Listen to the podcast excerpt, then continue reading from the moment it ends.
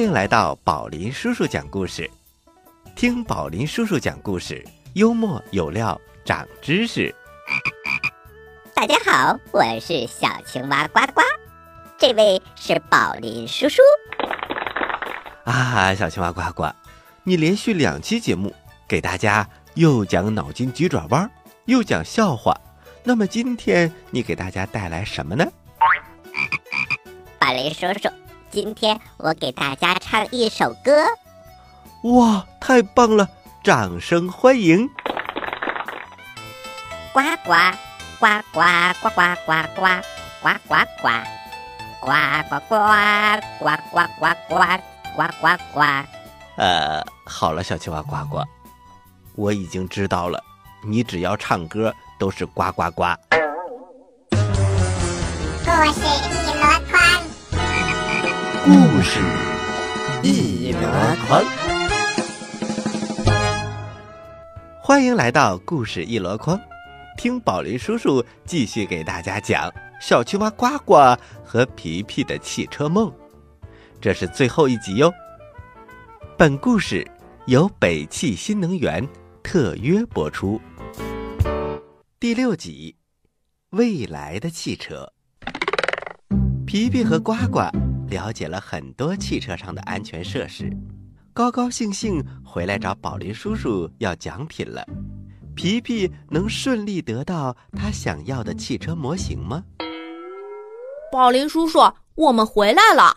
我知道了汽车上的安全设备，包括安全带、安全气囊、安全座椅，还有能破碎成颗粒的前挡风玻璃和主动刹车系统。哎呀，皮皮厉害了，这么快就学到了很多汽车安全的知识。好吧，我就奖励给你一个普通的汽车模型吧。为什么是普通汽车模型？我想要那个最新款的 Light 模型。哈哈，皮皮，你倒是挺有眼力的呀！Light 车型可是得过很多设计大奖的。这个模型奖品只有掌握了汽车高科技的小朋友才有机会得到。宝林叔叔看不起人，你怎么知道我就不掌握汽车高科技呢？你赶紧提问题吧，我一定找到全部答案。好，好，好！既然皮皮这么有信心，我就再提几个简单一些的问题吧。你要找到新能源汽车都有哪些种？都使用什么类型的新能源？还有，就是要弄清楚自动驾驶分为哪些等级。呱呱，快带我穿越到未来去！我要了解宝林叔叔都不知道的未来汽车高科技。啊哦，那就不用了，我带你找个安静的地方，好好用电脑学习一下就好了。真的不用穿越到未来吗？不用。其实我是想到未来去找一些宝林叔叔都不知道答案的问题，回来问倒他。这个想法很有创意。不过呀，我们还是先把现在的问题都弄清楚吧。你知道新能源汽车都有哪几种吗？嗯，让我想一想，电动汽车算是一种新能源汽车吧？对，电动汽车就是新能源汽车的一种。优点呢，就是真正的零排放，不会污染空气。还有其他的吗？不知道了。那我就告诉你几种吧，一定要记住哦。先说燃料电池汽车，用的是氢或者甲醇做燃料，通过化学反应产生电流，输送给电驱动汽车，这也是一种新能源技术。记住了，还有其他的类型吗？还有就是氢能源动力汽车。就是以氢气为汽车燃料的汽车，氢能源动力汽车具有无污染、零排放、储量丰富的优势，因此氢动力汽车是传统汽车最理想的替代方案。不过，氢燃料电池成本太高了，而且氢燃料的存储和运输，按照目前的技术条件来说，都有点困难。那就是说还不能普及。对，是这个意思。除了上面说的这两种以外，还有压缩天然气、液化石油气、液化天然气和乙醇做燃料的汽车。太复杂了，记不住了。没关系，你只要记住一两种就可以了。另外呀，地球上的所有能源其实都来自于太阳能，所以呀，理论上太阳能汽车是一定会出现并普及的。在车顶上安装高效太阳能电池板，直接把太阳能转化成电能，让汽车跑起来。这样多棒啊！可惜呀，太阳能汽车的技术太复杂了，现在还不能完全实现太阳能汽车，并把它普及出来。但是相信有一天一定会成功的。明白了，下面给我讲讲自动驾驶汽车吧，我对这个更感兴趣。将来去哪里，坐上车就走，根本不用司机，多棒啊！照你这么说，那就是汽车人了。汽车人的电影《变形金刚》不是早就有了吗？要是能跑能飞还能打仗，就更好了。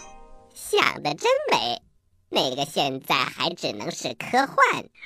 自动驾驶分成五个等级，L 一就是第一级别的自动驾驶，只是一种辅助功能，还是由驾驶员来开车。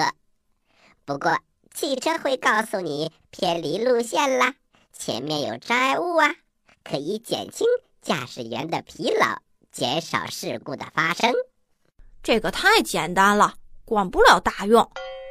L 二级别的自动驾驶汽车可以有车道控制、弯道行车灯等功能，像特斯拉、凯迪拉克和沃尔沃这些品牌都带有这些。自动驾驶辅助功能，简单的说，L 一自动驾驶只能控制速度或者转向，但是到了 L 二级别的自动驾驶，就可以同时控制速度和转向了。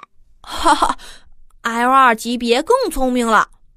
L 三级别的自动驾驶更加智能化了，但有时候还是要驾驶员来控制。所以在汽车自动驾驶的时候，驾驶员只能做一些简单的工作。目前，L 三还需要几年的时间才能够技术成熟。哇，那 L 四的自动驾驶是什么样？和 L 三相比，L 四级别的自动驾驶只有在系统出问题的时候才需要人来接管，就算遇到紧急情况。L 四自动驾驶汽车都能够解决问题，不过 L 四可能需要十年的时间才能够大量生产。L 五是不是就是汽车人了？会变身吗？会变身的那是机器人，汽车人。我们说的是自动驾驶汽车。L 五自动驾驶汽车能够区分复杂的驾驶环境，识别车辆。行人还有交通信号灯，真正实现点对点的无人驾驶模式。我们只要输入要去的目的地，你就可以玩游戏，或者是用电脑工作了，什么都不用管了。哇，真希望能早一天坐上这样的汽车。那估计又要十年之后了。呱呱，我还有一个问题。这个 L 五自动驾驶汽车是不是就是人们常说的智能汽车了？还不能这么说。智能汽车和自动驾驶汽车不同，智能汽车可以利用多种传感器和智能公路技术配合起来。智能汽车有一套导航信息资料库，存有全国的高速公路、普通公路、城市道路。以及各种服务设施信息资料，比如哪里有加油站，哪里有停车场，哪里有好吃的餐馆。除了这些，还要有 GPS 卫星定位系统，精确定位汽车的位置，确定以后的行驶方向。如果发现堵车了，还会及时改变路线。还有一个最大的特点是防碰系统，包括探测雷达、信息处理系统、驾驶控制系统，控制与其他车辆的距离，在探测到障碍物的时候及时减速或者刹车，还能把信息传送给指挥中心和其他车辆。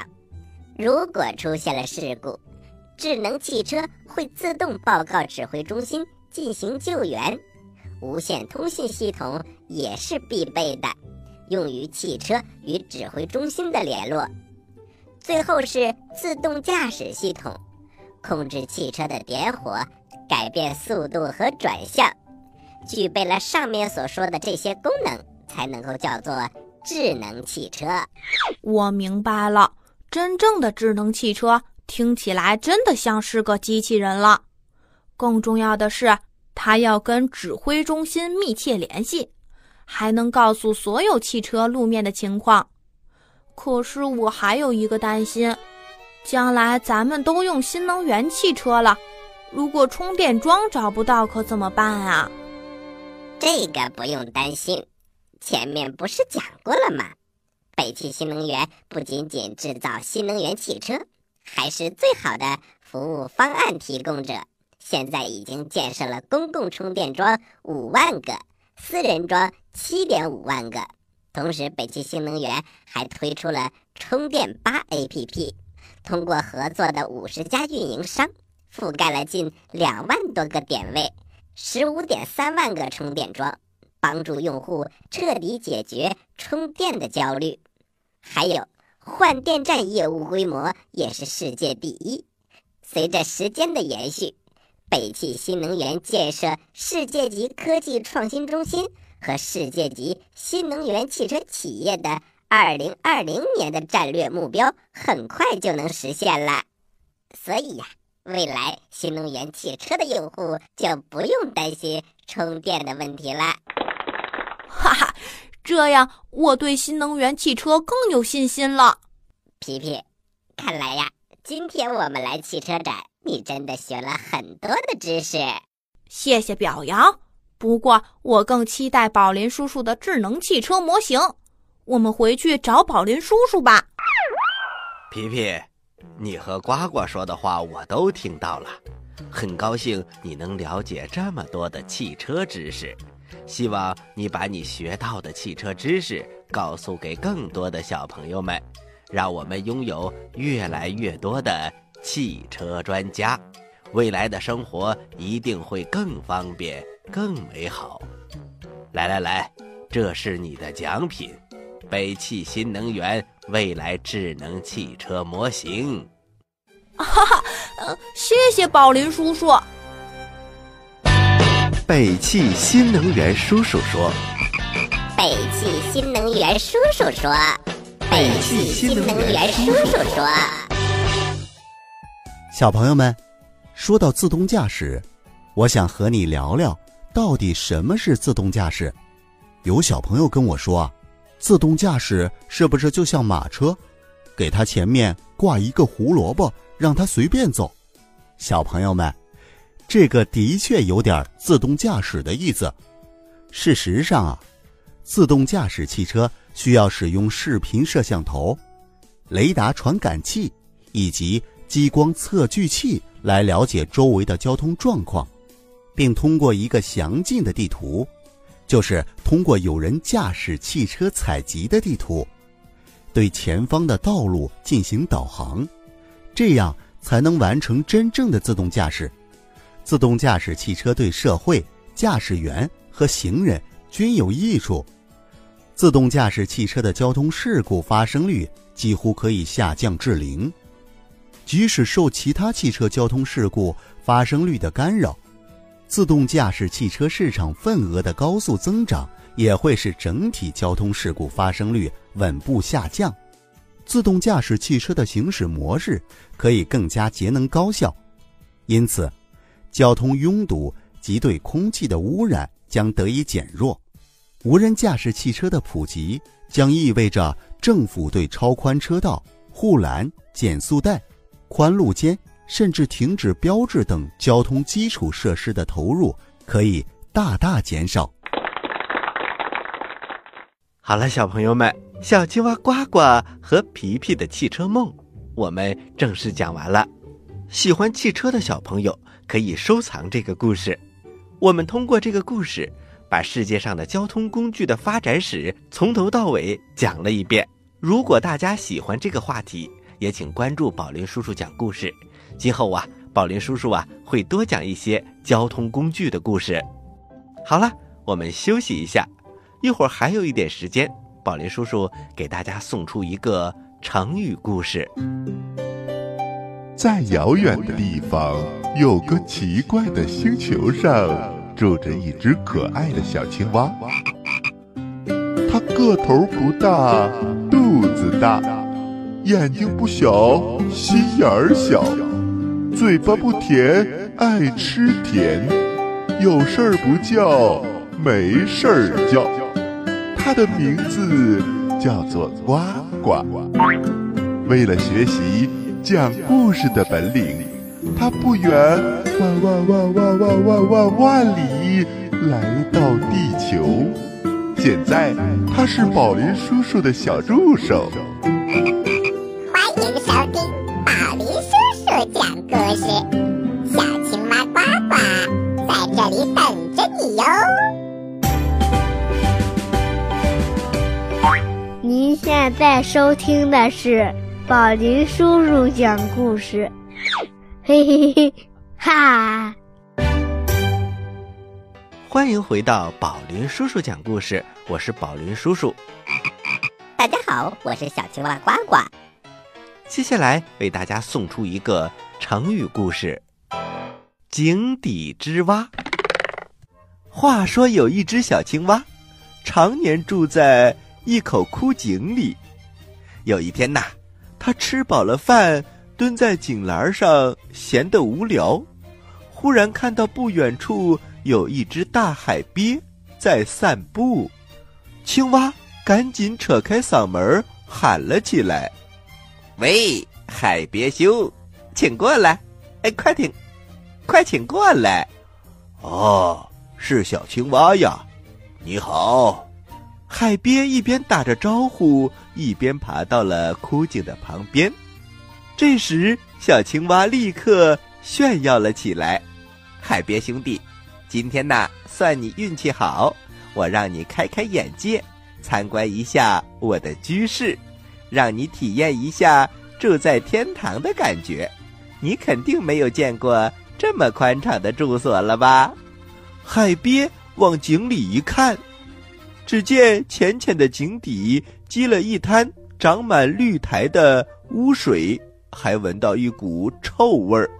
海鳖皱了皱眉头，赶紧缩回了脑袋。青蛙根本没有注意到海鳖的表情，它挺着胸脯继续吹嘘：“嘿，住在这儿，我舒服极了。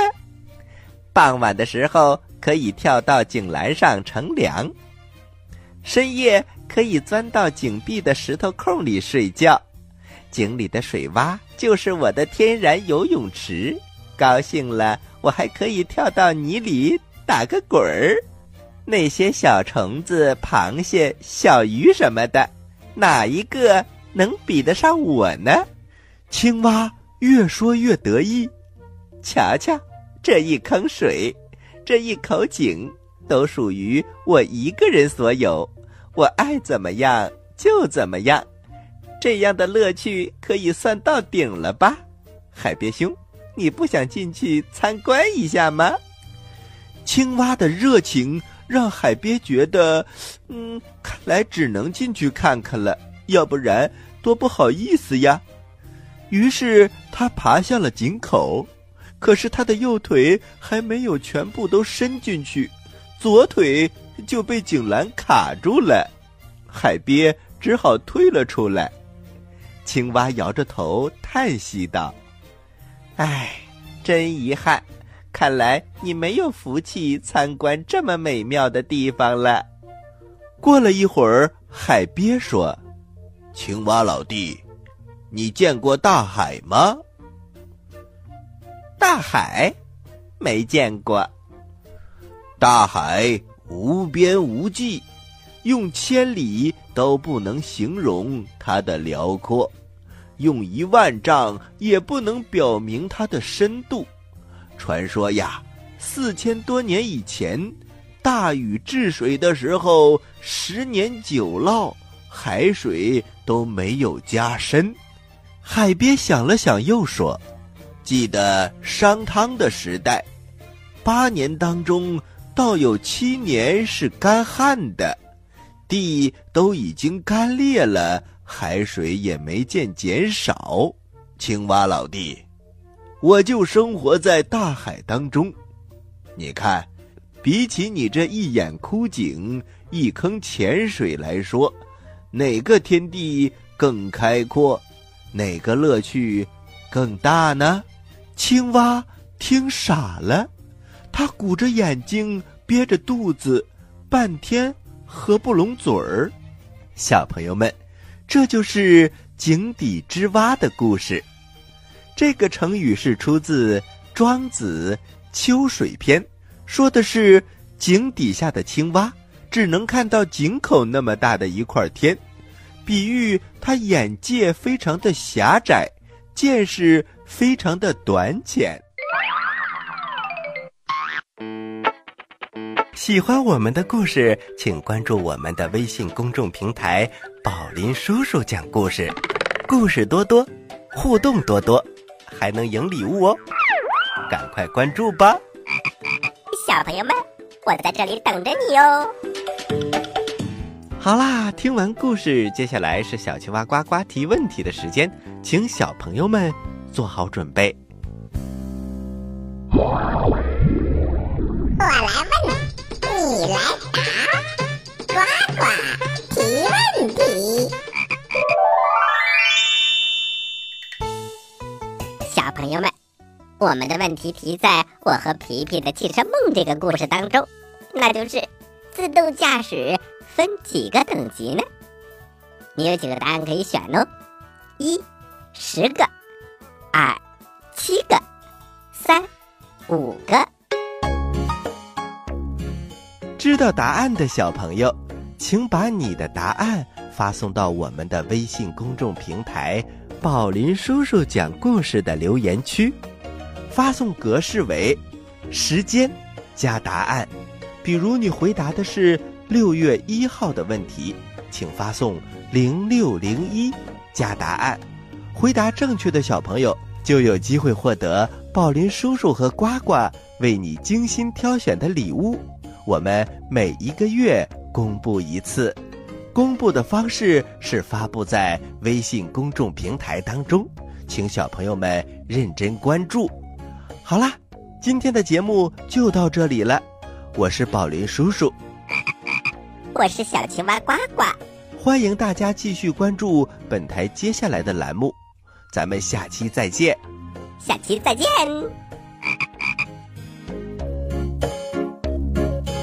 啊哈哈